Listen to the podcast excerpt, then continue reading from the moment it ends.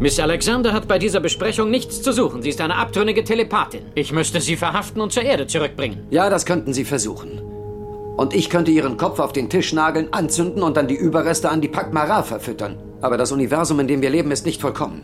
Das heißt, unsere Wünsche gehen nicht immer in Erfüllung.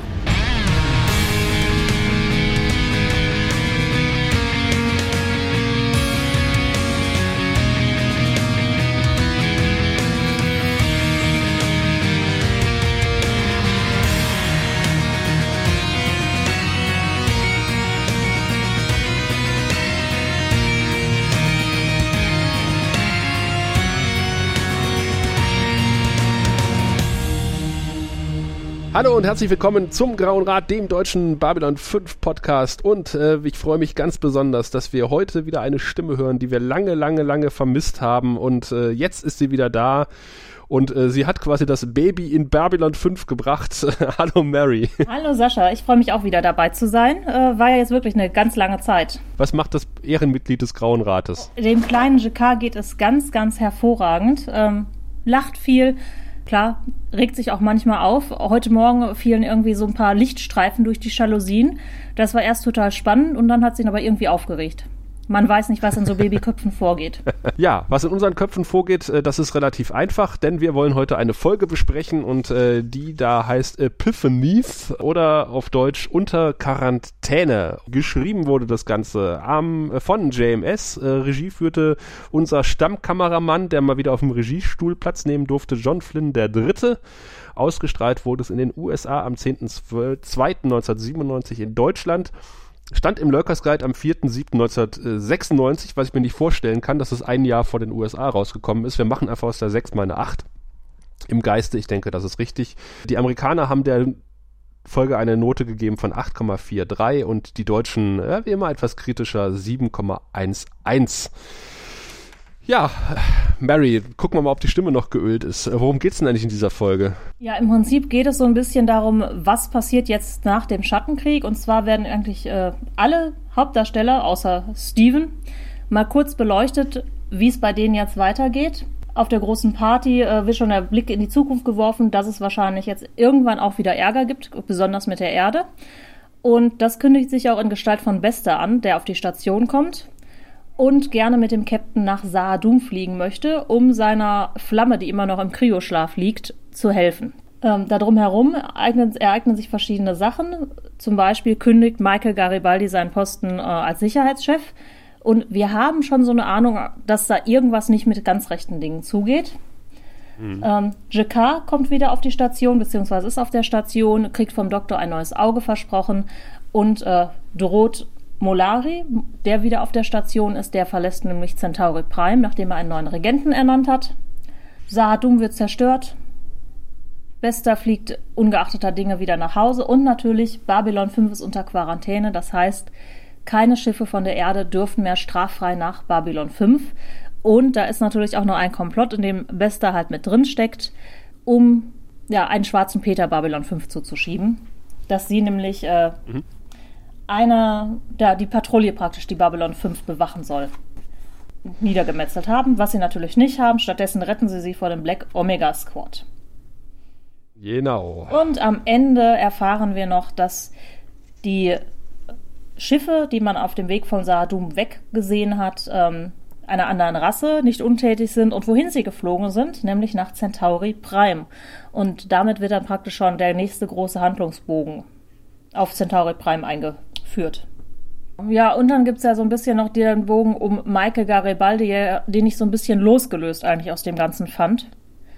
Ja, Weil das stimmt. ja so ein bisschen jetzt so eine wirklich Hardboiled-Ermittlergeschichte wird. Ja.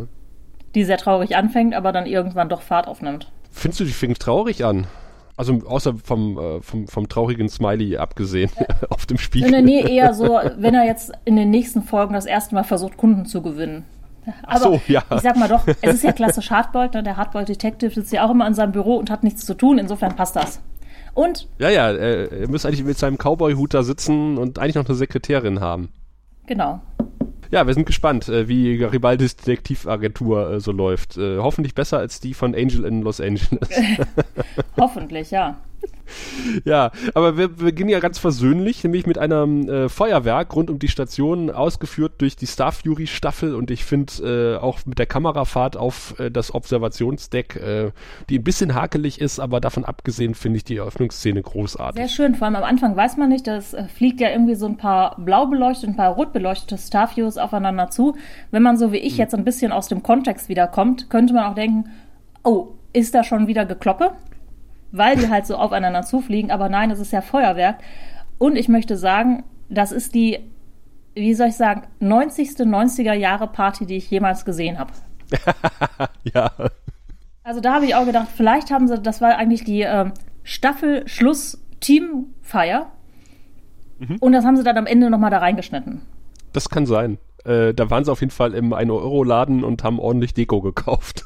Aber hallo, diese Glitzerluftschlangen sind echt der Wahnsinn. Ich meine, ob die jetzt gedacht haben, oh, in der Zukunft hat man immer so Metallic, Glitzer-Luftschlangen überall rumhängen und äh, tanzt so eine ganz merkwürdige Mischung aus Standard-Tanz. Ich meine, in den 90ern, wir sind da auch in die Disco gegangen. Wer hat denn da noch Standard getanzt? Ist, ist ja nicht wirklich Standardtanz, äh, was, was unser guter Doktor da irgendwie aufs Parkett legt. Das ist schon sehr, äh, sehr beschwingt, äh, muss ich mal sagen. Ne? Also, also er, er, er nimmt sich ja seinen Raum auf der Tanzfläche mit seiner Tanzpartnerin. Also er holt sehr weit aus bei seinen Armbewegungen. Ja, das stimmt, aber es ist ja schon irgendwie an, ich glaube, Foxtrot oder sowas zumindest angelehnt. Ja, äh, Jive, würde ich sagen, Jive, so ein ja. bisschen.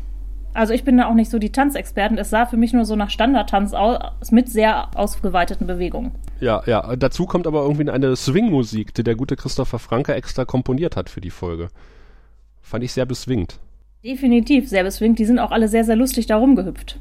Ja, gerade gerade unser guter Doktor, ob der nicht wieder unter Drogen steht, habe ich mich gefragt in dem Moment. Nicht nur der Doktor, ist, der scheint ja auch der Einzige zu sein, der da so abgeht von der ähm, Kommandoriege. Weil er ist ja nicht so ja, richtig ja. Kommando. Und was ich mich gefragt habe, es ist da total hell beleuchtet. Normalerweise, wenn so eine Party ist, da hast du es gerne dunkel, damit niemand sieht, wie scheiße du tanzt. Spricht nur für dich. Nein, also das ist ja so ein, so, das ist ja der Sockel, Sockerlo ja, ja. und ich weiß gar nicht, ob die da verschiedene Lichtstimmungen auf dem Sockerlo überhaupt machen können. Vielleicht ist das dem geschuldet. Aber man hätte so einen Glitzerballon vor eine Lampe hängen können. Ja, also ich glaube schon, dass sie da verschiedene Lichtstufen haben. Ansonsten finde ich das sehr traurig. Die mussten sparen beim Bau der Station. Hm, was für Glühbirnen nehmen wir? Die ganz billigen vom Obi. Die richtig hellen Neonröhren. Ja. Aber ich hätte mir ja so ein bisschen gewünscht, dass, dass man, dass man da so, ein, so, ein, so, ein, so einen Standardtanz einführt wie den äh, Galy Gal Galypso bei, bei Orion zum Beispiel, ne? Oh. Wo sie einen eigenen Tanz kreiert haben. Das wäre natürlich geil gewesen. So das Tüpfelchen auf dem Ich stelle mir jetzt gerade vor, wie Steven und die anderen Galypso tanzen. ja, es hätte auch nicht alberner ausgesehen als das, was Steven aufs Parkett legt. Nee, nicht, aber das, das war schon sehr befremdlich damals bei Raumschiff Orion. Vor allem, wenn man es halt nicht zu der Zeit, sondern ein paar Jahre später geguckt hat. Ich finde es aber irgendwie cool, weil es zum Worldbuilding beiträgt. Ich finde, äh, was, was die in sieben Folgen äh, Raumpatrouille irgendwie an Worldbuilding geschafft haben, das ist echt enorm. Da war Star Trek tatsächlich nicht so weit, weil äh, bis ich habe es jetzt durch Dreck am Dienstag irgendwie äh, auch so mitbekommen, als sie die TOS-Folgen äh, besprochen haben, dass die in der ersten Staffel irgendwie die Föderation auch noch nicht mal hatten oder die Sternflotte. Das hieß halt irgendwie ja das Raumkommando hat uns hergeschickt oder was weiß ich was. Diese und, und erste Direktive gab es sowieso noch nicht. Also die, die, dieses ganze drumherum, wie diese Föderation funktioniert, ist eigentlich auch ähm, kaum beleuchtet. Also bis auf Deep Space Nine, wo man so ein bisschen mehr in die Politik reingeht, also selbst bei, bei TNG sieht man ja nur die Admiralität. Man erfährt ja irgendwie kaum was über die zivile Verwaltung der Föderation und sowas. Und das kriegst du halt bei, bei Orion, bei der Stabssitzung, wo dann der Herr vom GSD drin sitzt und der Herr vom, vom Flottenkommando und natürlich der Minister noch mit da drin sitzt, äh, kriegt man natürlich ordentlich was mit. Wie funktioniert eigentlich die Erdregierung? Ja, das auf jeden Fall. Aber bei Babylon 5 halt auch. Das stimmt, es kommt halt immer so auf die Drehbuchschreiber an oder was man da wollte. Ne? Also Star Trek hat ja gerade Toss doch eher auf Action gelegt und die tollen Spezialeffekte, ne? Gut, dann kommen wir mal von, von Star Trek und Raumpatrouille zurück zu Babylon 5, wo wir beschwingt nicht Calypso tanzen, äh, während der gute Sheridan auf der Balustrade steht und etwas sinniert. Äh, das auch äh, quasi on-air macht, also man hört ab und zu mal seine Gedanken äh, über das Bild gesprochen. Sehr staccato und ellipsenhaft. Ja, auch mit Großaufnahme des Gesichtes dann am Ende, wenn die Fahrt mhm. zu Ende ist und dann auch eine sehr, sehr schöne Kamerafahrt. Ähm, ich glaube, gerade zu den Worten so, man muss jetzt den Moment umarmen und dann sieht man die Len auf ihn zukommen und er geht auf die Len zu mhm. und dann geht die Kamera nochmal um beide rum und sie umarmen sich. Und er sagt, glaube ich, am Ende, ja. gib mir heute und ich werde glücklich sein. Also weil er halt sehr ja. viel sinniert über das, was jetzt noch kommen wird. Ne? Weil er sich natürlich bewusst ist, dass sie zwar den ähm, Schattenkrieg gewonnen haben, aber da natürlich noch der Konflikt mit der Erde wartet. Ja, und aus der Erfahrung wissen wir ja, dass, dass man auch auf Babylon 5 nicht glücklich sein darf, weil dann kriegt man sofort eins mit dem Hammer übergehauen. Und äh, das haben sie mittlerweile ja auch gelernt. Und äh, ich finde das schön, also dass sie nicht nur feiern, sondern auch gleichzeitig ein bisschen äh, wissen, dass da noch was an Hausaufgaben äh, im, im Mutti-Heft steht, was sie noch erledigen müssen. Und ich finde vor allen Dingen auch sehr schön, dass man dann irgendwie aus der Szene rausgeht und die Musik so langsam unscharf wird. Ne? Also die, die fängt so ein bisschen an zu wabern und äh, das ist dann dieser Szenenübergang nach äh, zur Erde, nach Genf vermutlich, wo das äh, Psychor Hauptquartier ist. Fand ich ein einen schönen Übergang der Szene. Sehr schöner Übergang und Mann, was haben die ein schickes Hauptquartier. Oh ja. Das haben wir, glaube ich, vorher noch nicht so gesehen mit diesem goldenen Adler irgendwie obendrauf. Mhm. Ähm, auch das Beste, was CGI, glaube ich, zu bieten hatte damals. Ja, es ist, sieht schon äh, aus heutiger Perspektive äh, sehr CGI-ig und billig aus. Äh, so ein bisschen wie wie das erste oder zweite Command Conquer. ja, genau. Ne? Du fühlst dich wie in so einem Computerspiel und da muss ich jetzt reinschießen. Ja, genau. Auch die Skulptur vom, vom äh, die sieht man leider erst nach dem Vorspann, aber wir, wir können sie jetzt schon mal, wenn wir bei der Deko sind. Äh, da steht nämlich so eine tolle äh, Skulptur mit so einem stilisierten Vater und Mutter und einem Kind. Was ja das Motto des Chor, nämlich das Chor ist Vater, das Chor ist Mutter. Das habe ich mir auch aufgeschrieben. Das sieht so ein bisschen aus wie diese, im Dritte Weltladen gibt es immer diese Männchen, die sich an den Händen halten. Ja, so stimmt. sieht das aus. Genau. Ich habe mich gefragt, an was mich das erinnert. Genau, oder, oder so auf Pro Produktverpackungen für, für Fairtrade ja, genau. oder sowas. So sieht das aus. Genau, das ist praktisch, das Psycho ist der Nachläufer von Fairtrade. Vermutlich. Fair gehandelte Telepathen. Ja. Noch tiefgekühlt auf Babylon 5. Aber der, der Chef von Besta ähm, ist ja auch sehr speziell. Da sind wir wieder beim galaktischen Sicherheitsdienst, weil da hat mich der Typ ein bisschen dran erinnert. Echt? Ich musste sofort an so einen Western-Bösewicht denken. Ja, da fehlte nur noch der Cowboy-Hut und die Pistole und wir treffen uns bei Sonnenuntergang. Hat er nicht auch einen Schnäuzer ja, gehabt? So ein, genau, so ein Western, so einen schmalen Schnäuzer, ja. und einen, einen Nadelstreifenanzug. Stimmt, der hätte in so, so einen Saloon passen können. Ja, ich habe mich auch ein bisschen gewundert, dass er Bester nicht sofort erschossen hat, aber gut. der, den braucht er noch für ja. seine sinistren Pläne. Denn der kommt ja gerade von, von einem Treffen äh, zwischen äh, sehr interessante Kombination, äh, dem Seacor, äh, dem Ministerium für Frieden und äh, was war das dritte nochmal? Habe ich wieder Nightwatch, genau. Die ja eigentlich dem Ministerium für Frieden unterstellt sind. Hm. Äh, man schmiedet quasi jetzt Pläne gegen Babylon 5, weil das ist dem ähm, Präsidenten jetzt mal ein richtiger Dorn Genau, also er will das dauerhaft äh, abgeschaltet haben, die Station.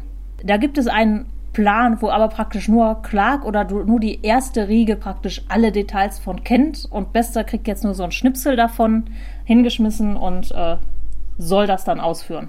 Was mir auch noch aufgefallen ist, ist das, dass das Chefbüro, also für das, für das repräsentative Büro eines Psychor-Präsidenten ist es relativ klein, aber das sind wir ja schon gewohnt bei Babylon 5. Ich wollte sagen, wir kommen auch gleich zum Centauri-Thronsaal, der ist auch nicht groß.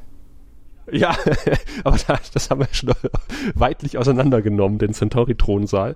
Ähm, ich fand den Computer auf dem Büro vom, äh, vom, vom Psychor-Chef sehr schön. Und äh, ich habe mich die ganze Zeit gefragt, ob das ein Sonic Screwdriver und ein Pizzaschneider ist, was er da in seinem Stifthalter stehen hat vorne aber leider nie in Großaufnahme gesehen. Aber könnte sein, ne? Du lässt dir ja die Pizza liefern als Chef von so einer Behörde und mit dem Sonic Screwdriver läufst du mir rum und denkst, boah, ich bin der Geist, ich bin der Tollste. Du, du. Damit wedelt er die ganze ja. Zeit rum, wenn, er, wenn keiner Ganz guckt, wild. wenn er sich unbe unbeobachtet wähnt. Dann holt er noch genau. die blonde Perücke aus der Schreibtischschublade und zack. und zieht Grimassen dabei. Ja.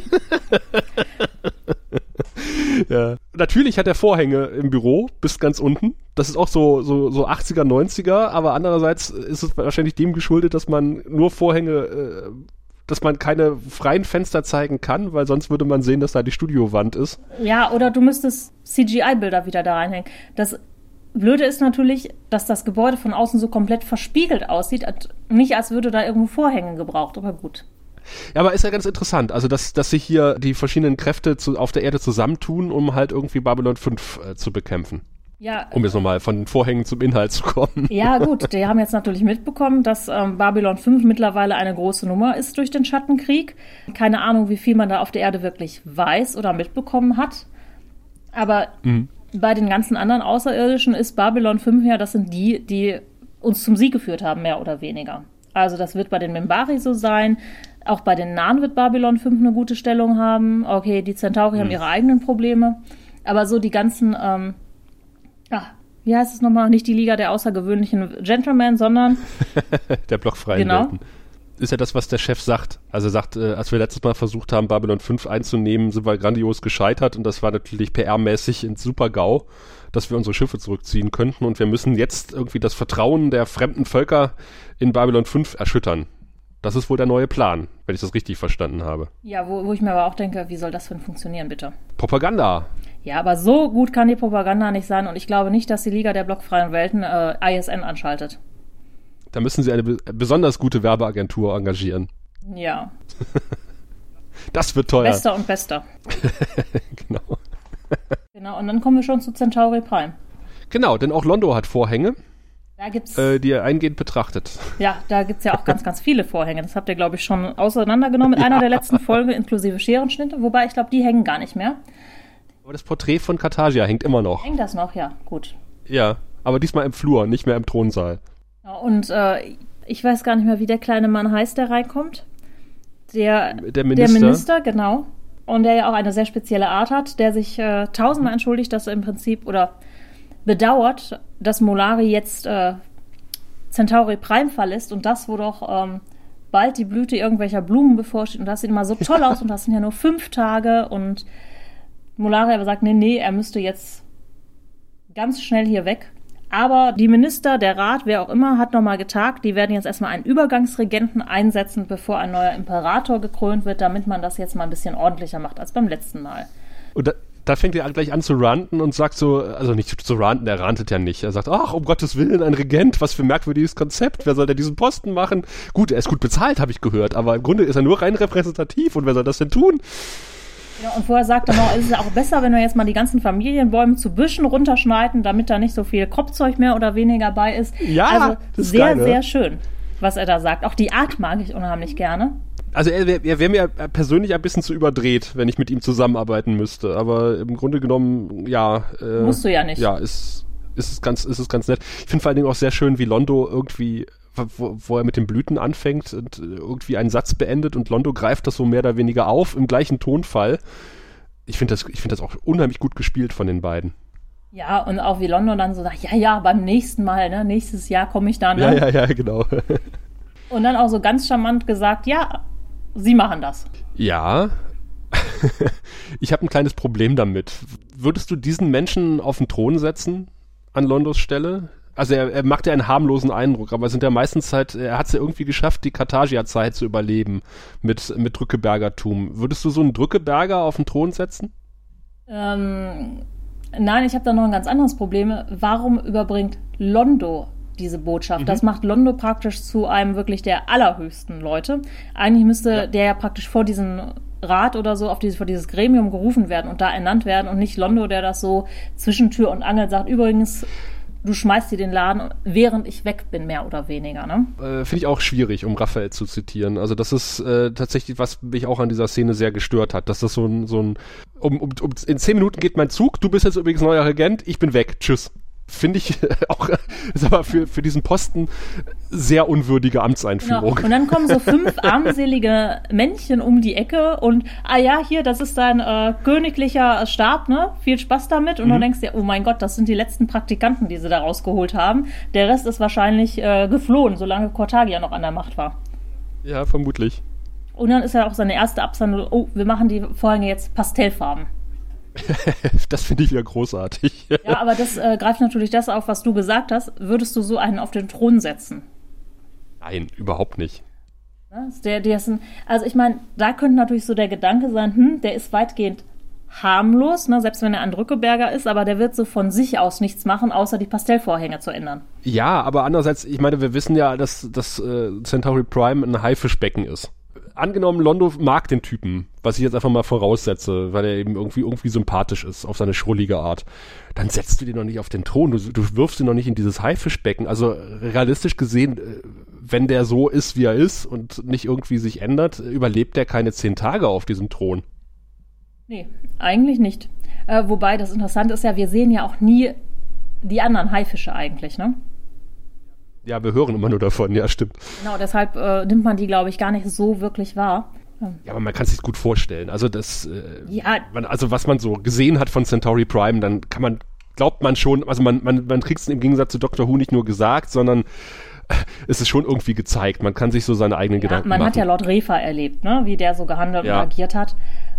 Ähm, ich finde es halt schade, dass an der Stelle nicht nochmal ein, zwei andere Mitglieder des Hofes irgendwie ähm, in Stellung treten und nochmal ein Wörtchen zu sagen. Aber das werden wir nie erfahren, warum er da auf den Thron gesetzt wird. Tja. Wir werden aber erfahren, was er auf diesem Thron machen wird. Oh ja. da bin ich mir ziemlich sicher. Naja, jetzt haben wir die Handlung auf Centauri Prime quasi aufgelöst. Äh, Nan ist frei, äh, Londo ist wieder auf dem Weg nach Babylon 5 und wir erfahren jetzt auch, äh, was der gute GK so macht. Genau, der lässt sich nämlich bei Steven sein Auge behandeln und hat da noch Phantomschmerzen. Mhm. Und Steven äh, setzt ihm in Aussicht, dass er ein neues Auge bekommt, ein Cyberauge. Sagt zwar da ja. schon, ähm, das ist halt auf Menschen äh, zugepasst und das wird relativ schwierig und so, aber kann man vielleicht machen. Ja, aber die Szene fand ich ehrlich gesagt so mit das Belangloseste in der gesamten Folge, weil natürlich ist da JK sehr dankbar, aber es ist im Prinzip nur geplänkeln, ah, ne, wie geht's? Nicht so gut, du kriegst ein neues Auge. Jein, ähm, ich finde Chikas Sarkasmus sehr erfrischend. Also weil, weil äh, Stephen untersucht ja dann die Augenhöhle und sagt, naja, hm, hm, ja, was sind da nicht sehr präzise vorgegangen und dann meint dann irgendwie Chika so, naja, ich äh, bin mir sicher, dass der Folterknecht kein ausgebildeter Chirurg war. Ich habe auch das Instrument, was er benutzt hat, nur am Rande gesehen. Es sah ungefähr so aus, aber ich hab's ja nur von vorne gesehen und er hält sich das so vors Auge. Das, äh, ich finde, an Andreas Katsulas macht halt einfach das Beste aus dieser Szene und das macht er großartig. Ja, das stimmt allerdings. Äh, dient wahrscheinlich auch nur dazu, dass, äh, dass Stephen dann so ein bisschen Lüter channelt und fragt so, ich habe gehört, die Leute auf ihrem Planeten haben ihnen die Macht angeboten, warum haben sie die nicht genommen? Ja, und da sagt er eigentlich was das sehr, sehr Gutes, ne, das ist, ähm, ich habe gesehen, was äh, Macht ja. einem antut und äh, was Macht kostet und das eine ist niemals das andere wert. Ja. Ein schöner Spruch, kann man auf ein Kissen drucken. Genau, im Englischen ist es, glaube ich, schöner als im Deutschen. What power does and power costs and one never hm. equals the other. Also so schlecht ist die Szene gar nicht, wie du so getan hast. ich habe mich, glaube ich, ein bisschen von Steven blenden lassen und äh, mein Gekrakel hier diesen Spruch von JK betreffend nicht mehr entziffern können. Äh, es gab übrigens Diskussionen und da würde mich mal deine Meinung interessieren, äh, warum denn JK eigentlich überhaupt wieder auf Babylon 5 ist und nicht auf Narn geblieben ist. Ich glaube, dass JK nach wie vor Botschafter seines Volkes ist. Und nach wie vor geht es ihm ja darum, das Beste für sein Volk zu machen. Und ich glaube, das kann er auf Babylon 5 am besten. Mhm. Also, und ich glaube auch, dass er natürlich, äh, gerade wenn man sich so die letzte Szene in der letzten Folge mit ihm so ansieht, wo seine Leute den Thronsaal demolieren, dass er auch ein bisschen Abstand braucht nach dem, was passiert ist und äh, nachdem, dass jetzt so viele auch gerade dann wieder Rachegelüste haben und den Krieg anzetteln wollen und so, dass er da auch, ich sag mal, die großen Männer waren nie wirklich so Teil des Volkes, sondern sind immer, als Botschafter nach draußen gegangen und haben die Nachricht gesprochen. Ähm, wir tragen jetzt mal ganz dick auf, ne? Jesus von Nazareth hat sich ja auch nicht irgendwo ein Häuschen gebaut und gesagt, kommt jetzt alle zu mir, ich erzähle euch was, sondern ist ja auch immer durch die Gegend gereist und hat was erzählt.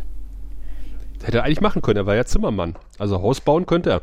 Ja, hätte er machen können, hat er aber nicht. Also er hat, ich weiß gar nicht, hat er zwischendurch mal, ich glaube auf dem Weg hat er immer mal was gebaut oder irgendwem geholfen, ne?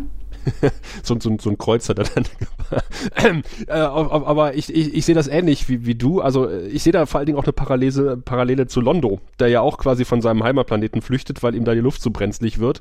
Und ich glaube, ähnlich ist das momentan für, für GK auf Narren. Äh, ich denke, da kommt jeden zweiten Tag irgendwer oder alle zwei Stunden und sagt, hey, wir haben hier den Thron für dich. Willst du nicht drauf? Nein! Willst du jetzt drauf? Nein, immer noch nicht. Er sagt wahrscheinlich wirklich, äh, auf Babylon 5 kann ich am ehesten was erreichen für mein Volk.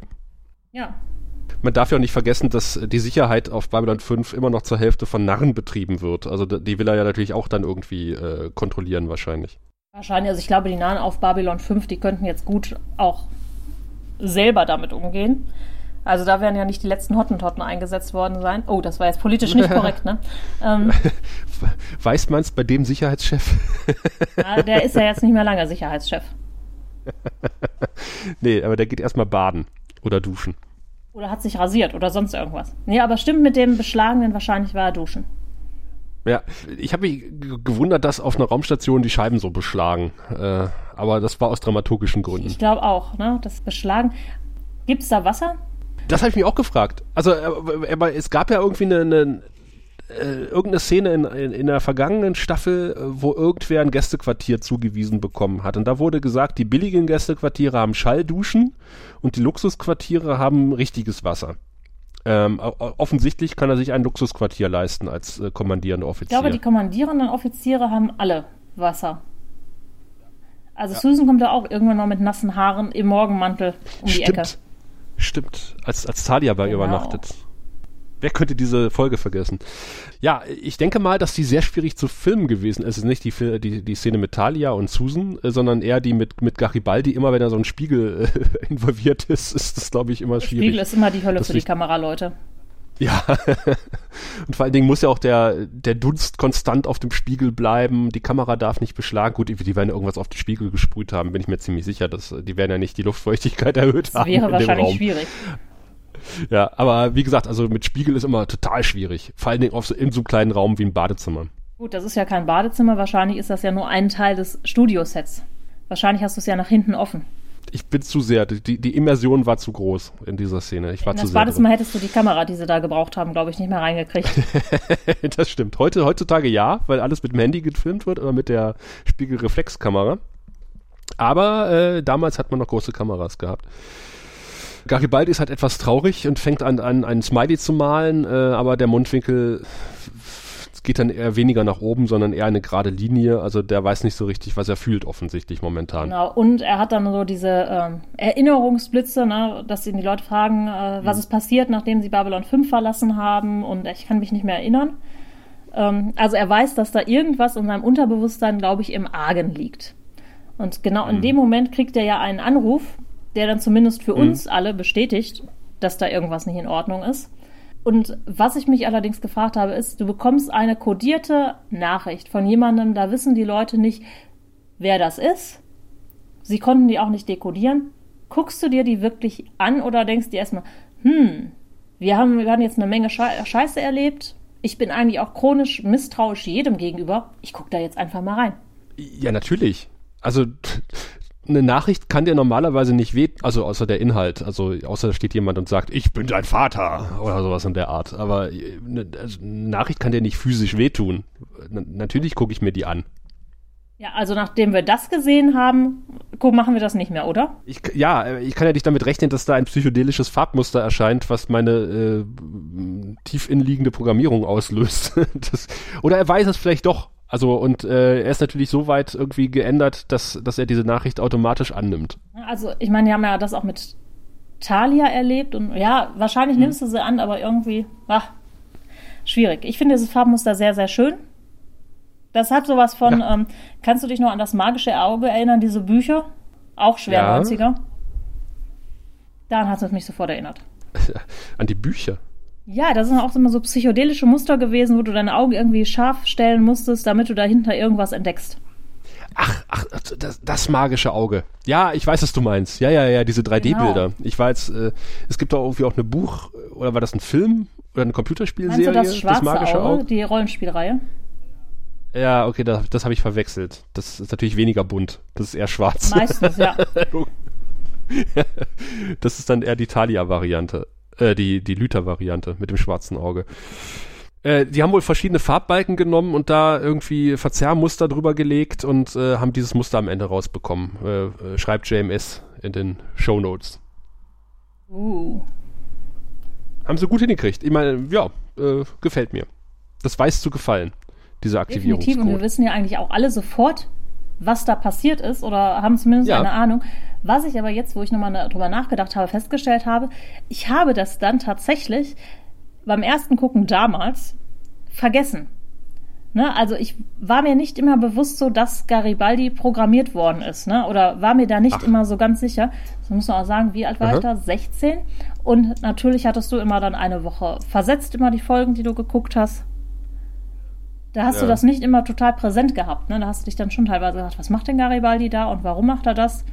Und dann war das immer wieder so, ach ja, ne, da war irgendwas, aber du wusstest ja noch nicht, was ist. Ja, das weißt du ja auch. Also wir wissen es jetzt natürlich, weil wir schon gesehen haben, aber im Grunde genommen weißt du es ja wirklich nicht. Das wird ja hinterher erst aufgeklärt. Du siehst ja, du weißt ja nur, dass Garibaldi mal weg war und äh, dass er da in diesem komischen Raum ist mit dem Gas und dass da ein Psychop war, aber äh, was genau da passiert ist, das weißt du ja auch nicht. Ja, und selbst wenn wir jetzt dieses psychoselische Bild sehen, so richtig wusste man es damals dann halt auch nicht, was passiert ist.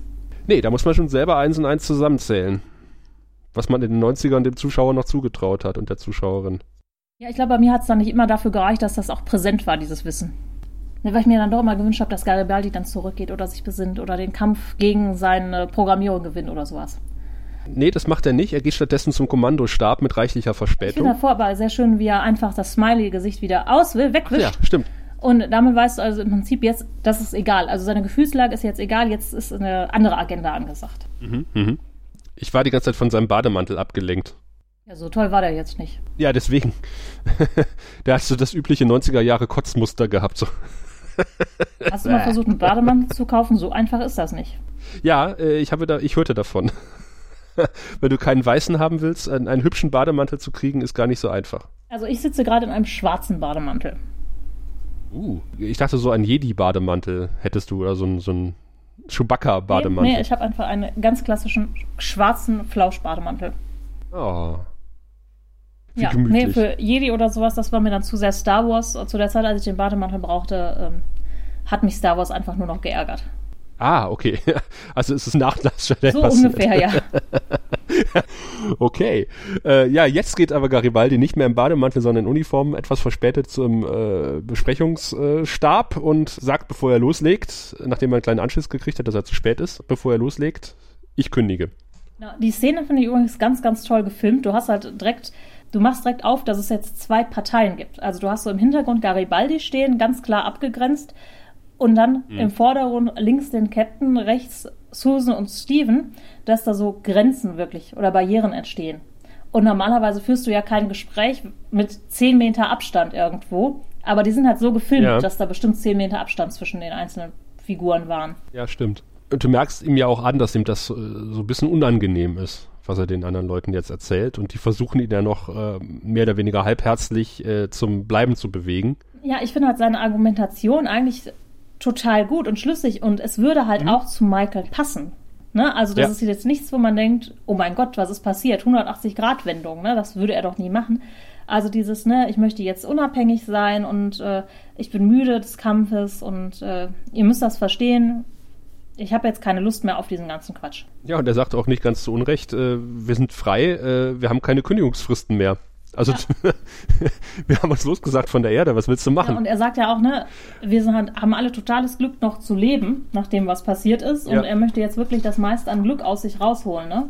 Ja, äh, ich habe auch aufgeschrieben, er spricht eine ganze Menge Wahrheit aus, äh, wie auch in seinem Misstrauen gegenüber Lorien in den letzten Folgen. Ja, auch das ist total. Ähm, ich meine, Lorien ist ein ganz, ganz komischer Charakter. Ne? Da kann ich halt auch Susan verstehen, die ihn da mehrfach auseinander nimmt. Aber du merkst ja auch, die anderen haben eigentlich auch keine Argumente, die, die ihm wirklich zum Bleiben überwegen, äh, überreden Nein, weil ne, das sind ja Freunde und Freunde wollen ja immer das Beste füreinander und somit von seiner Argumentation her hast du keine Argumente, ihn zum Bleiben zu bewegen. Ja, und äh, damit ist er erstmal raus und wir sehen auch schon seinen Nachfolger. Das ist übrigens meine Lieblingsszene in dieser Folge. ja, es ist, ist super albern, aber ähm, es passt, es, es, tut so un, un, unglaublich gut. Das habe ich mir hier auch groß aufgeschrieben. Also diese gewisse Leichtigkeit, die sich auch dann schon in, in, der, in den bisherigen Szenen, also abgesehen von der, die wir gerade gesehen haben, äh, durch die Folge zieht und hier quasi kulminiert äh, in, in eine gewisse Albernheit, tut nach dem Ganzen, was wir in den letzten Folgen erlebt haben, wirklich mal richtig gut. Ja. Dass man sieht, die Leute können auch noch Spaß haben auf dieser Station. Das braucht es irgendwie einfach, finde ich. Ja, auf jeden Stelle. Fall. Und tatsächlich ist es halt meistens äh, Zack, der irgendwie für so ein bisschen Comic Relief halt sorgt. Vielleicht ja. auch, weil er halt einfach nicht so ernst ist oder nicht so in der Führungsriege steht wie der anderen. Zack macht nämlich gerade die neue Sicherheitstruppe mit den, ähm, ja, Vorgehensweisen am Zoll bekannt und dass man da immer auf alles gefasst sein muss. Und mhm. dann kommt Londo zurück und der Dialog ist einfach großartig, die die beiden dann ja. haben. Londo kommt mit seiner üblichen nonchalanten Art, Sekt zieht schon eine Mine. Londo sagt halt so, ja, der Imperator Karthagia hat gesagt, nur über seine Leiche würde Londo den Planeten verlassen und Sek hat gesagt, nur über seine Leiche würde er wieder Babylon 5 äh, betreten und man müsste da ja Prioritäten setzen und Sek sollte warten, bis er an der Reihe ist. Ja, geil.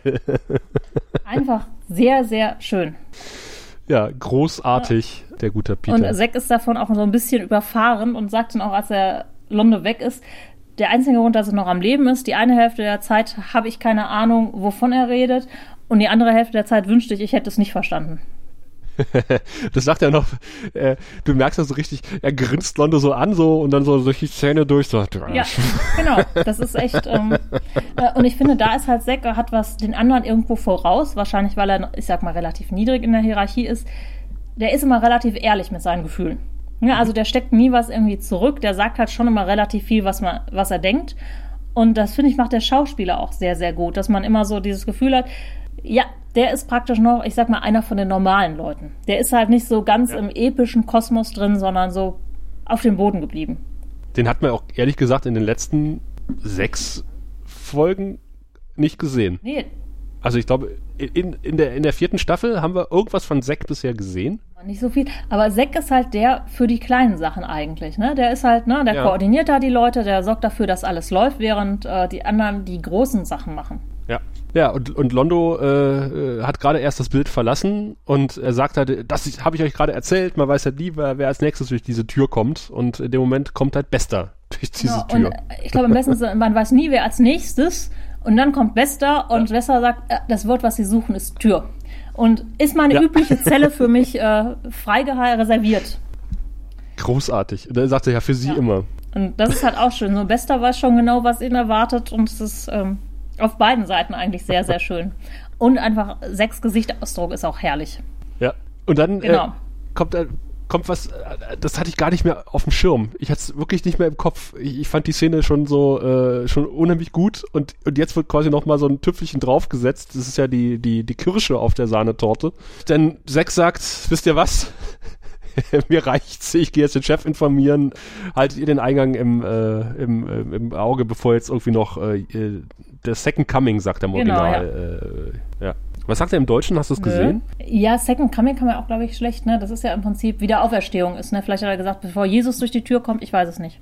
Ja. ja. Das ist irgendwie so ein amerikanisches Ding, genauso wie die Rapture, was irgendwie im Deutschen, man weiß halt, die, Wiederauf die Wiederkehr Christus ist halt irgendwie so ein, so ein abstraktes Ding, aber das scheint irgendwie in Amerika äh, deutlich präsenter zu sein als bei uns genauso wie, wie diese, wie diese Rapture, dass die guten Menschen in den Himmel fahren, ihre Klamotten auf der Erde lassen und die, die bösen Menschen bleiben zurück. Das ist irgendwie ein Konzept, das kenne ich bisher nur aus Amerika. Das ist, weil die Kirchen äh, da anders aufgebaut sind. Ne? Du hast ja ganz, ganz viele kleine ja. Kirchen, wo sich jeder so seine, äh, auch seine Kirche aus der Bibel so zusammensucht.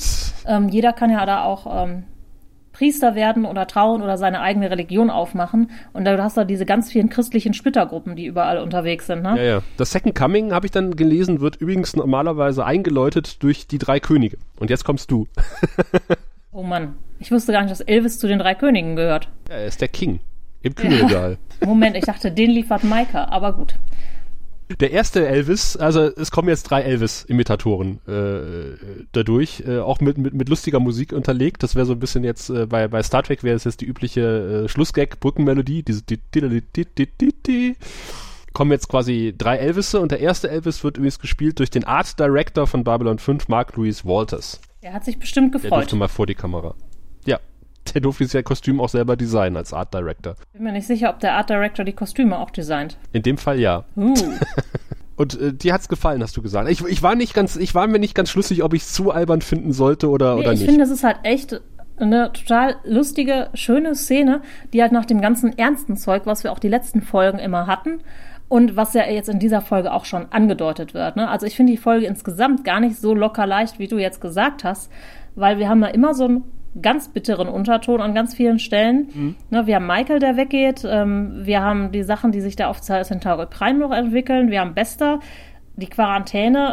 Und da hast du diese Situation einfach als total schön ähm, optimistischen Punkt, wo du denkst, naja, zumindest bei Zack Ellen ist die Welt irgendwie noch, ja, nicht in Ordnung, aber zumindest halbwegs normal.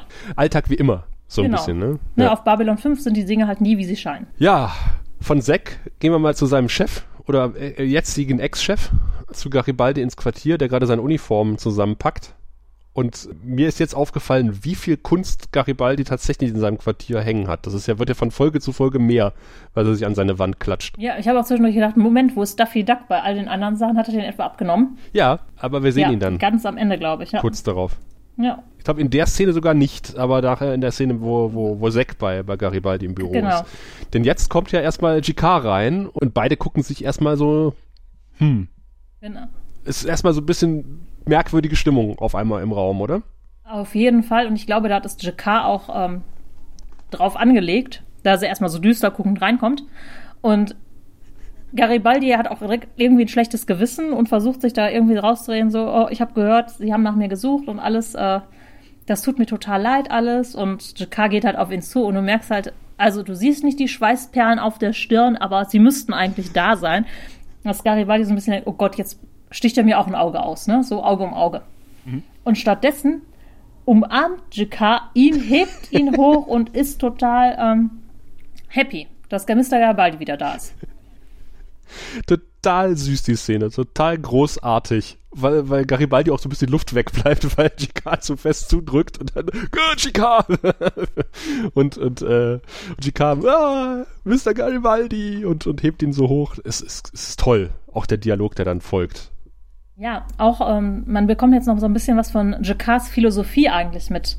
Dass er sagt, er ist ausgezogen, um was Gutes zu tun. Und auch wenn er jetzt Mr. Garibaldi nicht gefunden hat, hat ihn das ja in diese Position gebracht, um diesen Deal mit Londo zu machen, um Nahen zu befreien letztendlich. Und dass das praktisch das Auge ist dafür halt nur ein ganz, ganz kleiner Preis. Und das zeigt, das Universum hat immer so einen Plan und belohnt halt auch immer. Und das ist ja nach allem, was passiert ist, ein total positives Universumsbild. Ja, das passt aber in, in GKs Universumsbild. Ja, Also in das neue GK 2.0 Universum. Definitiv. Und ich finde, es ist auch so eine schöne, eigentlich auch nochmal so eine schöne Entwicklung. Im Prinzip war Mr. Garibaldi immer Londo und Jacquard, also beiden, relativ nah. Am Anfang Londo näher, das hat sich so ein bisschen entfernt. Und stattdessen hat er sich ja Jacquard angenähert, gerade auch in der Zeit, als ähm, ja, er im Buch von Jacquan lesen musste und solche Sachen. Ja. Und da sehen wir wieder, wie sich die Beziehungen untereinander auch entwickelt haben. Ja, auf jeden Fall. Also, äh, was wir immer sagen, stell einen fünfte Staffel Charakter neben den erste Staffel Charakter und du wirst ihn nicht wiedererkennen, im Zweifel. Das ist wahr. Also den ein, ein und denselben Mhm. meine ich jetzt, äh, logischerweise. Das finde ich, das finde ich so ein bisschen äh, so, ein- so ein Trope beim, beim, bei, beim, bei, Fernsehserien, äh, weil, weil ähm, Sheridan kriegt jetzt einen Anruf und sagt, schalte mal ganz dringend ISN ein und dann ist man natürlich genau an der richtigen Stelle, also nicht mitten im Bericht und äh, Sheridan muss, muss nachfragen, äh, was haben die denn gesagt? Ich, ich, der Bericht ist ja jetzt vorbei, sondern ähm, zum Glück wiederholt sich die Nachrichtensprecherin auf ISN sehr oft und erwähnt nun, dass es eine echte Quarantäne gibt. Nicht eine halbe Quarantäne wie bisher, sondern die Quarantäne ist jetzt echt. Genau. Also kein Schiff darf mehr Babylon 5 anfliegen. Und ganz wichtig, Babylon 5, das sind alles Terroristen. Was ja auch heute noch gerne genommen wird, um Sondermaßnahmen zu entwickeln, zumindest von einem ganz großen Staat auf der Welt. ja, das war Und äh, da war es, ja, ich finde, das hat auch wieder so eine ganz aktuelle Brisanz. ja, Ne, wie einfach da, man. da kommen wir, glaube ich, in der nächsten Folge zu, wo es sehr zum ISN geht. Genau. Und jetzt alles, äh, aller Verkehr ist eingestellt zu Babylon 5, beziehungsweise niemand darf mehr hin, niemand darf mehr weg. Und das alles halt unter dem Mantel des, das sind Terroristen. Und wie gesagt, das werden wir in der nächsten Folge ja sehen, wie du gesagt hast. Ich finde das immer so ganz erschreckend, weil das immer zeigt, so, das sind die auf der anderen Seite, ne? Eigentlich Ja. wir vor den Fernsehern, denen ISN erzählt, das sind die Bösen, wir können das überhaupt nicht nachprüfen. Ich finde es übrigens auch erschreckend, dass offensichtlich jemand auf CNC damit beschäftigt ist, den ganzen Tag ISN zu gucken, um dem Captain Bescheid zu sagen, wenn irgendwas über Babylon 5 gesagt wird. Naja, wenn du jetzt nach heutigen Maßstäben geben würdest, da hat jemand wahrscheinlich einfach nur in seinen Google-Stream ne, benachrichtige mich, wenn eingegeben und dann zack, poppt es auf. Also vielleicht äh, durchsuchen die auch einfach alle Nachrichten nach irgendwas von Babylon 5 wird. Da ist bestimmt ein Suchalgorithmus Ja, eingestellt. Sagen wir einfach mal, es liegt daran. Äh, ich dachte aber, dass bisher schon alle Flüge nach Babylon 5 verboten seien. Hatte ich auch so ein bisschen. Äh, wobei, ähm, ich glaube, es gab keine offiziellen Flüge mehr, aber so Händler oder sowas, das war, glaube ich, noch nicht verboten. Ah, okay. Weil ich habe mich dann gefragt, was denn jetzt der Unterschied ist, außer dass sie jetzt nochmal explizit sagen, äh, dass diese Quarantäne da ist und dass das nochmal äh, super Schurken sind. Nee, es sind Babylon ja 5. immer irgendwelche äh, Leute auch noch nach Babylon 5 gekommen, auch Menschen. Ja, stimmt. Ne, das werden dann eher so Händler gewesen sein, halt so inoffizielle Leute. ja. Apropos Händler, die gute Lüther war bei Ikea einkaufen. Man sieht in ihrem Quartier ganz eindeutig Ikea, die blauen Ikea-Tüten, auf denen dann halbherzig der Elvis-Darsteller als Art Director äh, den Sockerlau-Schriftzug geklebt hat. Ja, man muss ja gucken, was man mit seinem Budget macht und bei Ikea ist es halt am günstigsten, ne? da musste ich herzhaft lachen, als Zack nämlich in Lüthers Quartier kommt und äh, sie halt einkaufen war. Wir erinnern uns, der Wallonenbotschafter hat ja gesagt, sie darf keine Sachen behalten. Jetzt hat sie wenigstens eine Matratze und Ikea-Tüten mit allerlei Tinnef drin aber sie hat keine Möbel, äh, wo sie den Tinnef hinstellen könnte. Ja, das ist, ich finde die Szene so ein bisschen ähm, traurig, weil Lita dann auch sagt, wie kommt es das eigentlich, dass mich immer nur jemand besucht, wenn einer was von mir will? Mhm. Und da äh, greifen wir ja auf das zurück, was du gerade gesagt hast. Zack ist halt äh, verdammt ehrlich. Der ist überhaupt nicht der Typ, der dann sich irgendwelche, ah, hm, das Wetter, ich, äh, ich muss los. nee, der sagt dann ganz, ganz ehrlich, ne, ähm, ja, du warst so dicht bei den Wallonen dran und nach dem, was passiert ist, und das heißt, die haben dich irgendwie verändert und die Leute haben einfach Angst. Ich finde auch den Wandel sehr schön, weil Zack kommt erstmal rein und sagt, hey, der Chef hat gesagt, er erwartet dich im Büro, er hat einen Auftrag für dich und sie erzählt erstmal, dass sie ja neue Möbel braucht und einkaufen war und er sagt so, aha, aha, aha, ja, hier, Chefauftrag, kommst du jetzt mit? Und dann sagt sie, äh, naja, alle wollen nur was, wenn sie einen Auftrag haben und dann legt sie irgendwie so einen Schalter um bei ihm, habe ich den Eindruck und dann wird er halt sehr empathisch und sagt halt, äh, ja, hm, äh, erstmal warum alle Leute vor ihr Angst haben und dann bietet er ja sogar an, mit einer Pizza vorbeizukommen beim Möbelaufbauen zu helfen. Weil Litas Blick darauf sehr, sehr skeptisch ist. Ja, weil. Äh, das kann natürlich auch daran sein, dass Tallman einfach keinen anderen Blick kann. Das auch. Und, und Zack äh, wirft aber auch sehr merkwürdige Blicke in Richtung Lita, finde ich. Ja, ist grade, ihm ist gerade aufgefallen, Moment, das ist ja eine Frau. Ja, genau das ist so. Datingmaterial. Uh. Genau den Eindruck hatte ich auch. Hm. Nee, also das von, von überhaupt nicht mitfühlend bis äh, sehr mitfühlend, ein bisschen creepy mitfühlend innerhalb von, von 90 Sekunden. Ja gut, du hast es halt erst, erst total im Dienst, ne, das ist mhm. einfach nur Dienst und dann holt die, Lita ihn mit dieser Aussage so ein bisschen ins Privat-Ich, glaube ich. Ne, weil sie ja, ja. partout jetzt erstmal nicht dienstlich reden möchte, sondern ähm, erstmal eine Antwort haben will. Und dann ist der private Sack halt vielleicht ein bisschen creepy, Wobei, ich muss ja sagen, ich kann auch Lita verstehen. Stell dir mal vor, du warst die ganze Zeit immer nur mit einem Wallon dabei. Die Wallonen sind jetzt weg. Mhm. Du bist ja reif für die Therapie. Du musst ja eigentlich mal mit irgendwem reden, was dich da belastet, was du durchgemacht hast. Du hast ja keinen Menschen, mit dem du reden kannst. Ja. Ja, das muss dich ja psychisch total zerbrechen.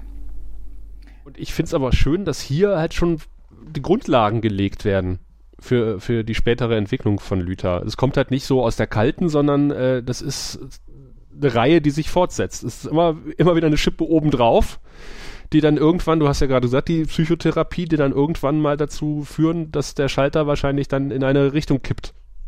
Ja, also man kann das schon verstehen, was dann später passieren wird, weil da reicht halt der arme Sekt nicht aus. Ja, und die Pizza. Ja, ja. Wir sind jetzt auf dem Sockerlo, auch wieder sehr schöner Übergang äh, zum Händler ohne Sprechrolle. der, der mit Londo verhandelt, in Anführungszeichen, auf, äh, mit, nur mit seinen Blicken, weil er nicht für eine Sprechrolle bezahlt wurde. Auf jeden Fall sind die Kelche, die er äh, Londo verkaufen will, für selbigen offenbar überteuert. Und er läuft über den Sockerlo, der immer noch mit Konfetti bedeckt ist. Dachte ich so, hm, da war die Saalpolizei wohl nicht schnell genug. Ja, mein Gott, die Putztruppen haben auch ein bisschen frei. Wahrscheinlich. genau, und dann finde ich diese Gegenüberstellung Londo und Jacquard, ich glaube, wir hatten das an ein paar Punkten in der Serie, dass sie auf dem Sockerlo aufeinander getroffen sind in solchen Situationen. Und man diese Gegenüberstellung hatte auch wirklich so High Noon-mäßig. Mhm. Und im Prinzip, Jacquard sagt nur, meine Welt ist frei und du existierst in meiner nicht mehr. Und äh, bete dafür, dass, dass du meine Aufmerksamkeit nie wieder bekommst. Ja. Ähm, Finde ich auch äh, schön inszeniert, wie sie sich beide wirklich auch gegenüberstehen im Bild. Und ich finde auch den Sockerlow angenehm belebt. Also ich finde, äh, dafür, dass die Serie, also, auf der er gesagt kein Geld hat, macht sie es sehr gut in dieser Szene, äh, in dieser Folge generell. Ja, das stimmt. Ähm, ja, ich habe immer das Gefühl, da hast du dann äh, so ein paar Putzfrauen, die auch mal rübergehen oder da wird immer das gesamte Team war praktisch ähm, eingesetzt. Ja. Das ist ja, ich weiß nicht, ob du das auch äh, kennst. Bei uns ist das zum Beispiel so, oder in der Werbung habe ich das häufig erlebt, ne? Du brauchst irgendwie Statisten für einen kleinen Werbefilm. Oh Mann, das Budget reicht nicht. Ähm, Praktikant X, äh, mhm. du hast morgen auch nichts zu tun. Ähm, ja, ihr drei, ihr kommt jetzt mit, ihr spielt jetzt Statisten und stellt euch da, da und dahin. Vielen Dank. Beim Fernsehen ist es manchmal der Tonassistent, der dann, der dann durchs Bild laufen muss. Wir brauchen eine Hand, wir brauchen irgendwen, der durchs Bild läuft. Ja, ja, genau so, ne? Ja wer halt gerade da ist. Aber das ganze Geld ist ja auch in einen neuen Tisch geflossen, der mir auch aufgefallen ist. Wir hatten ja diesen, diesen weißen Leuchttisch. Der wurde jetzt ein bisschen aufgepimpt durch ein ja, edelholzfarbenes äh, Mittelteil. Der sieht ausgesprochen edel aus, dieser Tisch. Ja, ich weiß aber nicht, ob man das Geld nicht an anderer Stelle hätte einsetzen können. ja, aber guck mal, zum Beispiel für die neue Statue, die, die Sheridan in seinem Büro hat im Hintergrund. Ja. Auch moderne Kunst. Ja. Ich bin mir nicht sicher, ob da nicht immer im Team rumgefragt wurde, hört mal Leute, wer hat irgendwas zu Hause, was man in Sheridans Büro stellen könnte, bringt mal mit. Vor der nächsten Staffel sortieren wir aus. Hätten sie mal lieber die Topfpflanze gegossen. Die sieht immer noch sehr vertrocknet aus.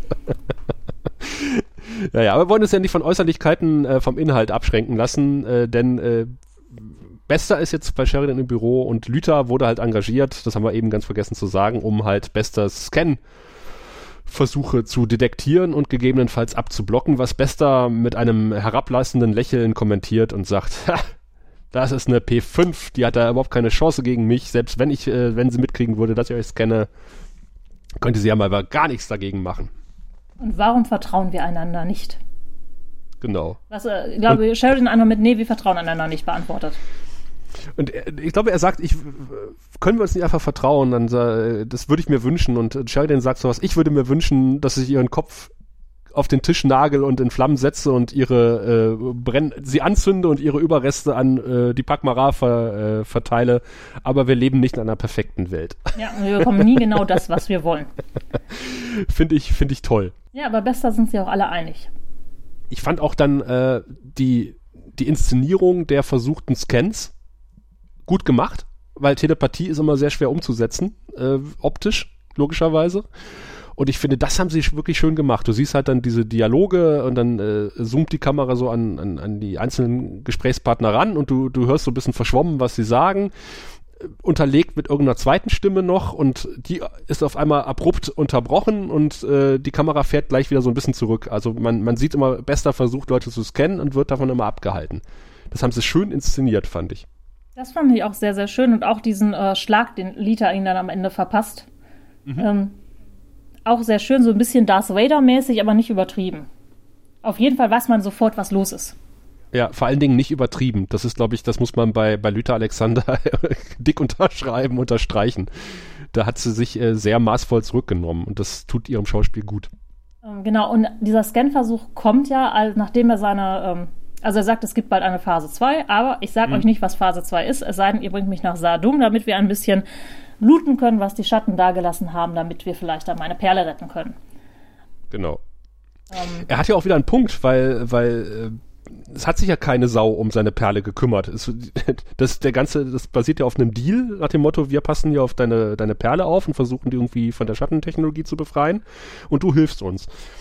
Und im Grunde genommen haben die ja nichts gemacht in den letzten Wochen. Gut, die waren beschäftigt mit dem Schattenkrieg, aber äh, die liegt halt in der Kryokammer rum und äh, es interessiert keinen Sau. Äh, wer hat in den letzten 15 Folgen über die eingefrorenen Telepathen gesprochen? Keiner. Nee. Ja gut, die hatten anderes zu tun, muss man sagen, aber vielleicht hat Steven da ein paar Leute, die daran arbeiten. Bestimmt. Ja, bestimmt. ja, und Sheridan verspricht halt nach Saadum zu äh, fliegen und daraufhin packt halt Bester den, die Phase 2 aus. Äh, Clark will an einem Sprungtor, lungert irgendwie mit Truppen an einem Sprungtor rum und äh, will einen Überfall inszenieren und ihn dann Babylon 5 in die Füße schieben. Äh, Schuhe in dem Fall. Ja. Der Klassiker. Genau, und das wird dann eine Lose-Lose-Situation. Und äh, genau das Black Omega Squad erfahren wir hier von Bester. Das mhm. wird diesen Überfall halt durchführen und dann Beweismaterial gegen Babylon 5 dalassen. Warum?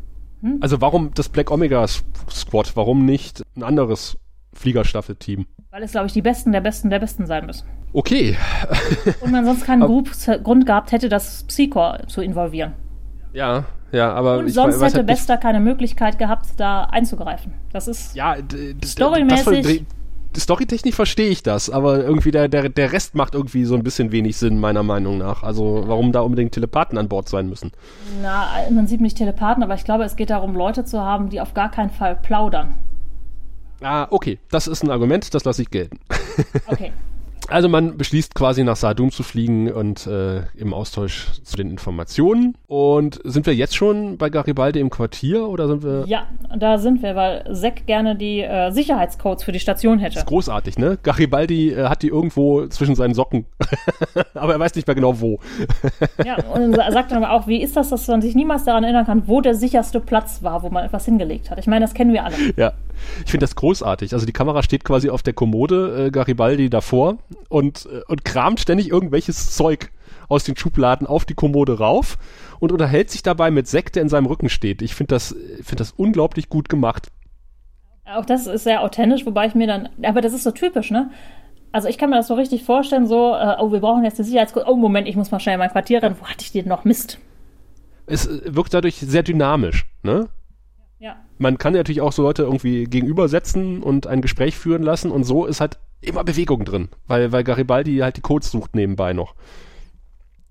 Ja, aber das hast du ja ganz, ganz häufig eigentlich, dass dann immer irgendwer was macht. Ne? Also Gespräche sind nicht einfach nur da, ja. sondern da ist immer ein Hin und Her. Äh, Garibaldi findet die Codes und äh, nebenbei äh, erläutert er noch so ein bisschen seine Entscheidung und das finde ich irgendwie ein bisschen. Äh, äh, ich meine, Garibaldi sagt, manchmal ist, ist, der, ist der Weg ganz klar, da muss man Entscheidungen treffen und zu seinen auf seinen Bauch hören und Entscheidungen durchführen.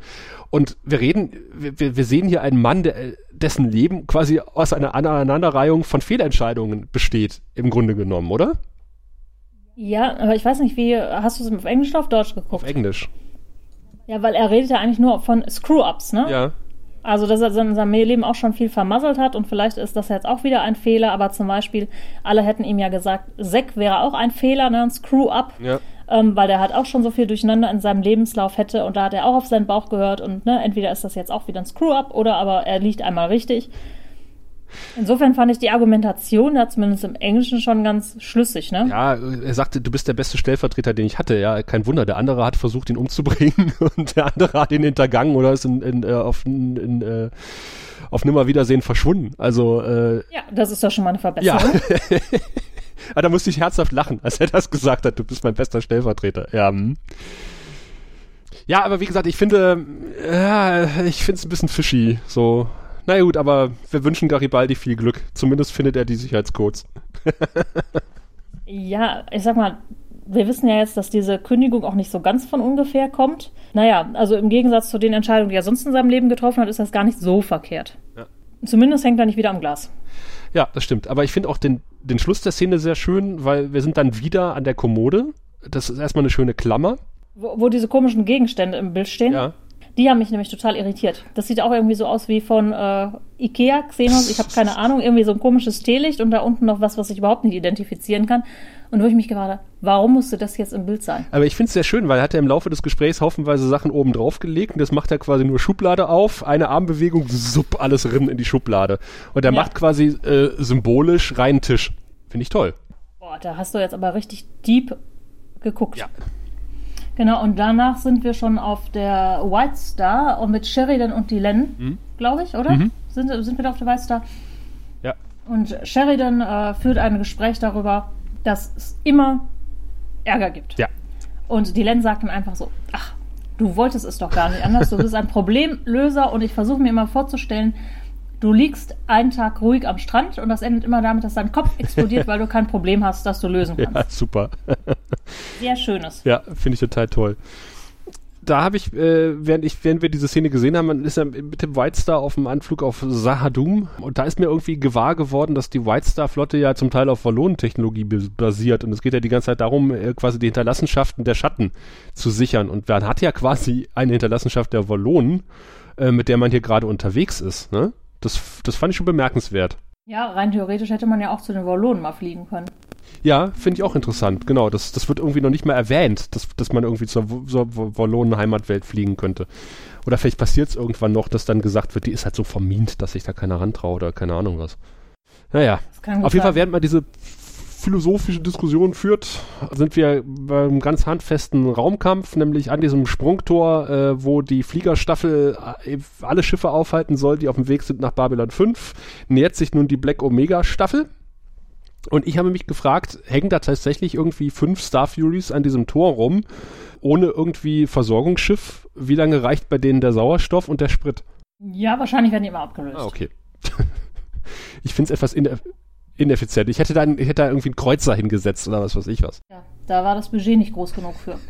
warum, warum haben wir nur Sprit für die einfache Strecke und, Sau und Sauerstoff? Ach, äh, nur, nur so. Ihr kommt, ihr kommt alle sicher wieder nach Hause. Zwinker, zwinker. Ja.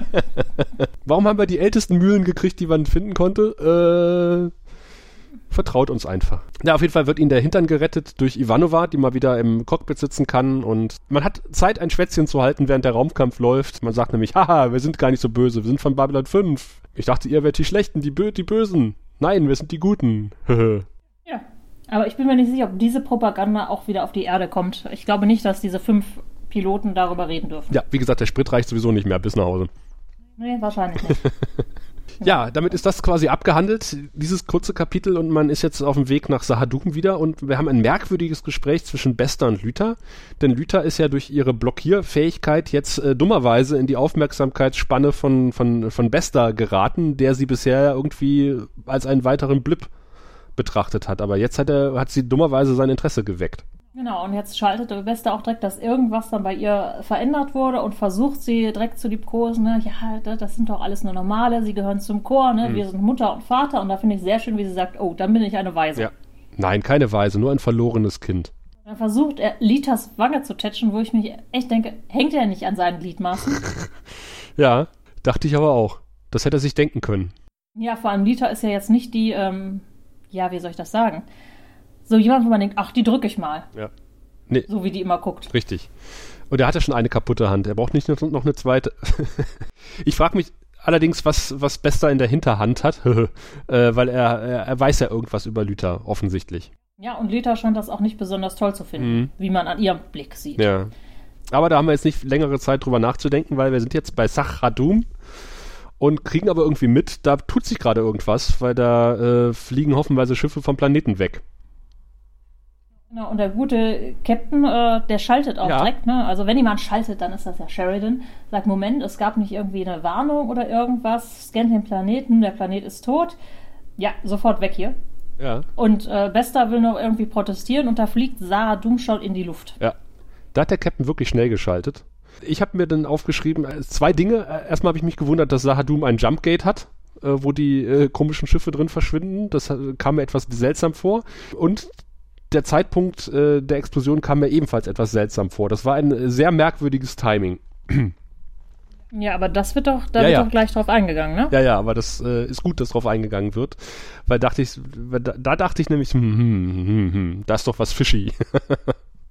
ja gut, da könnte man jetzt auch noch sagen, die Verbündeten der Schatten wollten den Planeten verlassen, um keine Spuren zu hinterlassen, aber dann hätten sie auch ihre Basis verloren, insofern. Ja, dann, aber das, genau, wenn die White Star da ankommt, der Planet explodiert. Das ist schon wirklich, das wäre ein, äh, bei Doctor Who, äh, elfte Staffel, würde ich es gelten lassen, weil die keine Ahnung haben, wie man schreibt, aber äh, bei Babylon 5 hätte ich dann schon eine Erklärung erwartet, die wir auch zum Glück dann kriegen. Danach kommt jetzt aber erst sehr schön das Zwiegespräch von Bester. Ja. An äh, diesen sehr schönen äh, kryogenen äh, Platten, die an der Wand sind. Ja. Und ich glaube, Zack bringt ihn ja hin und sagt, ne, sie fliegen in zehn Minuten, ich komme in fünf Minuten und hole sie wieder ab. Und ich finde, Bester und wirkt da total klein in, in dieser Szene.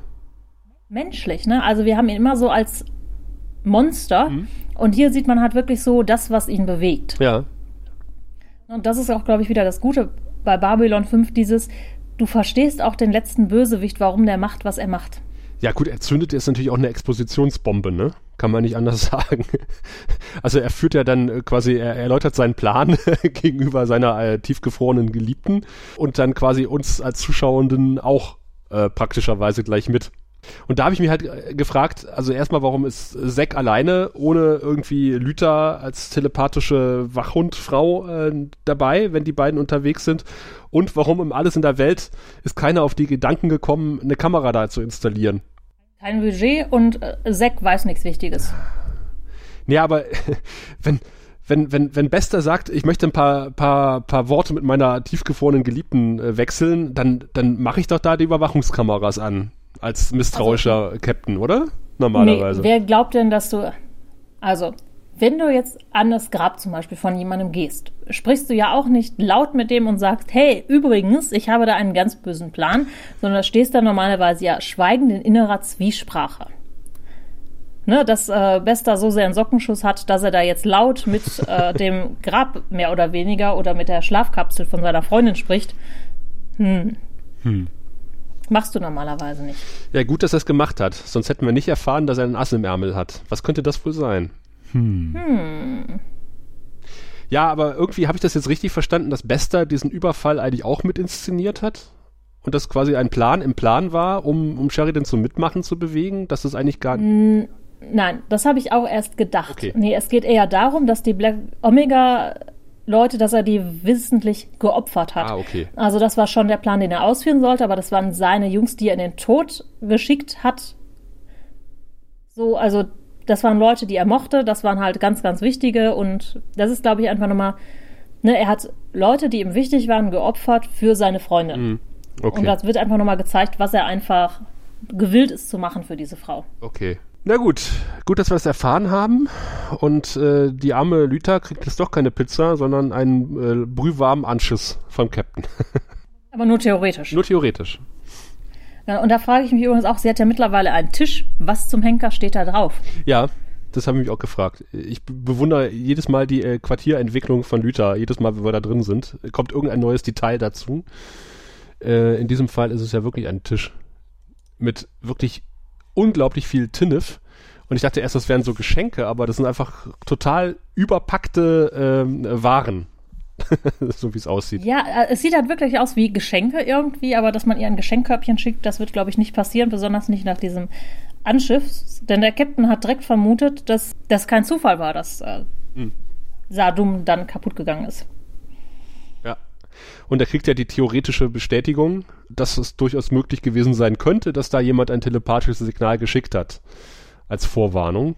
Daraufhin erläutert er die theoretische Möglichkeit, die verantwortliche Person dem Psycho auszuliefern. Wenn sowas nochmal vorkommen soll würde, mhm. ohne seinen Befehl. Wobei ich dann auch sagen muss, er sagt ja, er kann das, ne, er sympathisiert damit und er kann das verstehen und überhaupt. Aber das ist für, für mich auch schon wieder so ein bisschen der Messias-Komplex, der jetzt so die letzten Folgen aufgekommen ist, dass er ihr dann direkt so volle Kanne droht, weil Lita war eigentlich ein ganz, ganz wichtiger Spieler in allen Sachen. Ja, ja und er fühlt sich halt äh, eindeutig hintergangen. Und ich glaube, das verknust so ein Captain nicht. Zumindest nicht dieser. Nee. Und eigentlich hätte er sagen können, ne, immer, Lita, du hättest mir einfach sagen können, was du vorhast. Äh, nächstes Mal bitte mit offenen Karten spielen. Aber direkt hier so drohen das zeigt für mich, dass Sheridan tatsächlich auch ein bisschen Angst vor Lita hat und dass das, was Zack gesagt hat, halt nicht nur ähm, auf normale Menschen zutrifft, sondern tatsächlich, dass der Kommandostab Angst vor Lita hat und dem, was sie geworden ist. Mm, ja, er sagt ja, ja, auch ganz klar, ähm, dass ne, die Fähigkeiten, die dazu nötig wären, ein telepathisches Signal aus dem Hyperraum zu senden, das ist mindestens P12, vielleicht sogar darüber hinaus. Mm. Ja, ich weiß nicht, ob, das, ob, das, ob ich das als Angst äh, werten würde, wie der Captain da reagiert. Aber du könntest recht haben. Also nicht Angst, also ich glaube nicht, dass Sheridan vor irgendwas noch Angst hat, aber Angst in dem Sinne von, die könnte mir gefährlich werden. Ja, es ist halt eine Unbekannte und ich glaube, äh, mit Unbekannten agiert der Captain ungern. Der will halt wissen, ja, wie, wo er steht. Ja. Und sie liegt halt außerhalb seines Einflussbereichs. Ne? Selbst wenn er versucht, ihr Befehle zu geben, sie ist nicht in der Befehlshierarchie, mhm. sie gehört nicht zu diesem Freundeskreis. Sie hat halt das gemacht, was die Wollonen gemacht haben und jetzt sind die Wollonen nicht mehr da. Ja, stimmt. Eigentlich hätte er alles tun müssen, damit sie sofort auf seine Seite wechselt. Ja, das stimmt. Ja, und das hat er jetzt hier an dieser Stelle echt äh, mal vergeigt. Ja, da hat er wirklich Mist gebaut. In, in der Retroperspektive. Und auch mit einigen anderen Sachen, die ja dann noch passieren. Ja, ja, ja, ja. Das ist ja das, das ist ja das Schöne bei Babylon 5. Du siehst ja dann irgendwie so Entwicklungen und du möchtest ja dem Fernseher entgegenschreien, tu das nicht.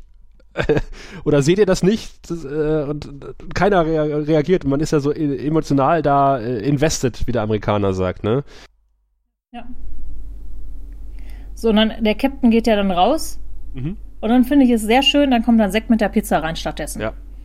Und, und, ich glaube, da freut sie sich tatsächlich. Ja, erst ist sie ein bisschen pampig, ne, weil sie denkt, der Captain kommt nochmal zurück und äh, will einen zweiten Anschiss geben. Äh, und ist auch am Anfang nicht besonders nett zu Zack, aber Zack äh, ignoriert das entweder oder kriegt das nicht mit. und er brabbelt erstmal über die Pizza, äh, dass es doch, äh, dass es eine Pepperoni-Pizza ist. Er glaubt zumindest, dass es Pepperoni sind. Es wurde ihm so gesagt. Er würde nicht, er würde nicht drauf schwören, dass es wirklich welche sind. Das finde ich, finde ich total süß. Ich möchte an dieser Stelle darauf hinweisen, dass Pepperoni im Englischen, im Deutschen nicht Pepperoni ist, sondern das ist eine Salami-Art. Ach. Ah, okay. Genau, da muss man nämlich ganz aufpassen. Wenn man in Amerika eine Pepperoni-Pizza bestellt, wird man keine Pepperonis, sondern Salami darauf bekommen. Das würde erklären, warum die Pizza rot ist und nicht grün. Ja.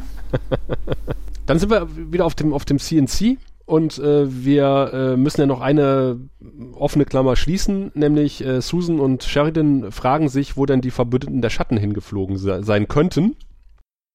Und wer das waren und wie äh, sie und überhaupt eigentlich die ganzen W-Fragen. Ja, ähm, und da kamen auch natürlich weitere W-Fragen im Lurkers Guide auf, äh, meiner Meinung nach nicht ganz so unrecht, weil da nämlich die Frage aufkam, Moment mal, der Captain ist doch in War Without End äh, in die Zukunft geflogen und äh, hat ja quasi, war ja auf Centauri Prime und Londo hat ihm ja groß und breit erläutert, dass die Verbündeten der Schatten nach Centauri zurückgekehrt sind, um Rache zu nehmen und dass er dran schuld war.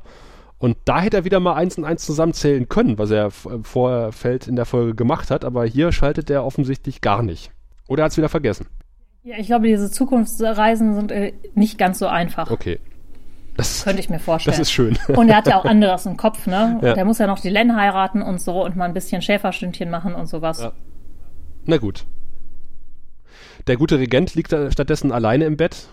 Er macht kein Schäferstündchen, er hat einen Albtraum, glaubt er zumindest.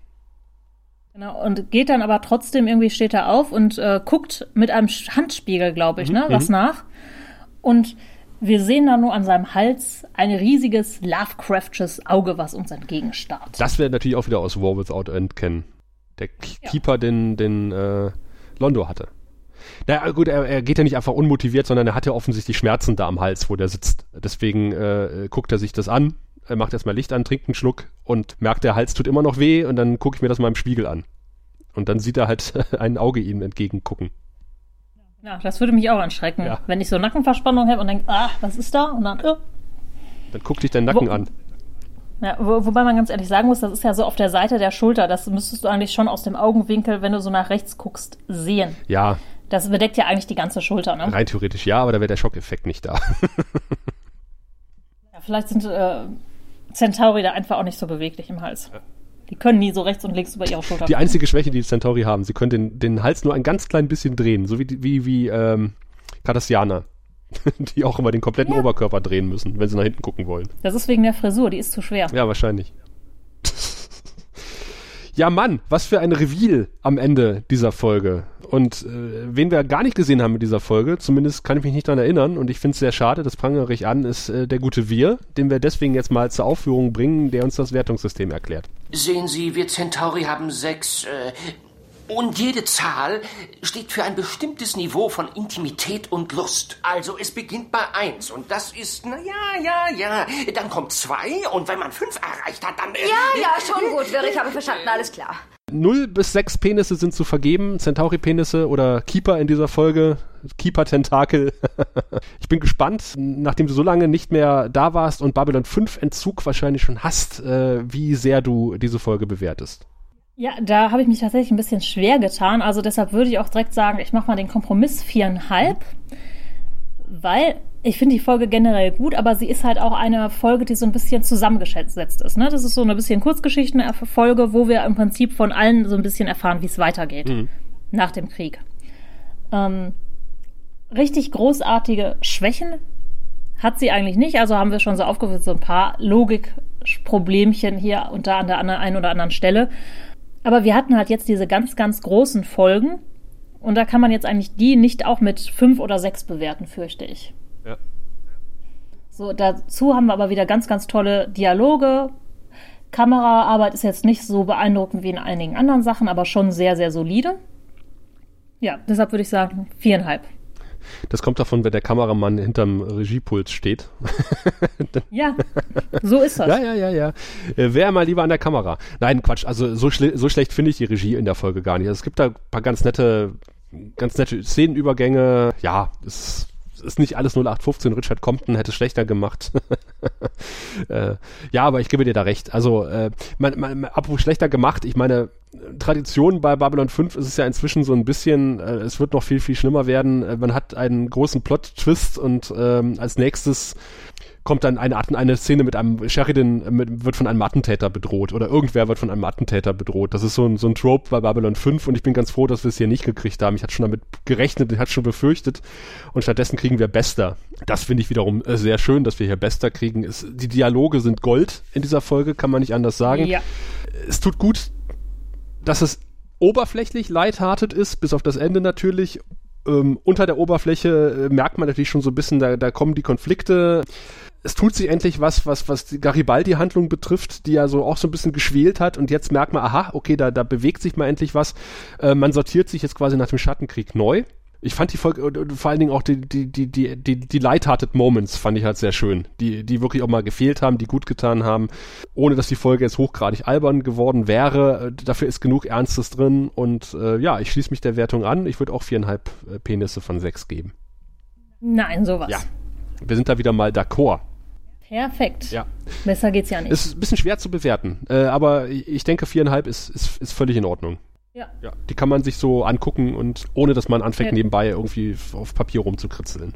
Es sei denn, man muss sich Notizen machen. Aber ja, ja, das stimmt. Ich muss tatsächlich, das war die erste Folge, wo ich mehrfach unterbrechen musste, um, um mir Notizen zu machen. Warum auch immer. Du auch? Ja. Ich tatsächlich ebenfalls. Ach. Ich habe gedacht, das hing äh, damit zusammen, dass ich noch ein Baby an der Brust hatte und damit rechts geschrieben habe. Aber ja, ich habe an einer oder anderen Stelle, auch weil die Dialoge dann so gut waren, ja. dass ich da nochmal irgendwie nachhaken wollte oder weil ich irgendwas gesehen habe. Und das mache ich eigentlich sonst ganz, ganz selten, dass ich mal wirklich anhalte und sage, oh, jetzt ordentliche Notizen. Ach, erstaunlich. Ja, das ging mir bei dieser Folge auch, äh, obwohl die ja wirklich gar nicht so schnell war. Die letzten Folgen ist ja viel mehr in dem gleichen Zeitraum passiert, aber hier musste ich wirklich auch wahrscheinlich wegen der Dialoge öfter mal anhalten und mal ein paar Dialoge abschreiben.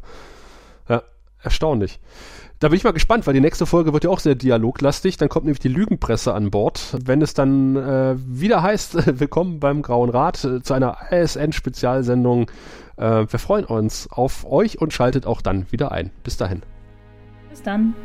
Du findest den Grauen Rat im Internet unter www.der-graue-rat.de, unter facebook.com slash grauerrat und at graurat bei Twitter. Nimm Kontakt mit uns auf unter goldkanal at der-graue-rat.de. Benutze das Plugin auf unserer Seite oder ruf uns einfach an unter 0355 547 8257.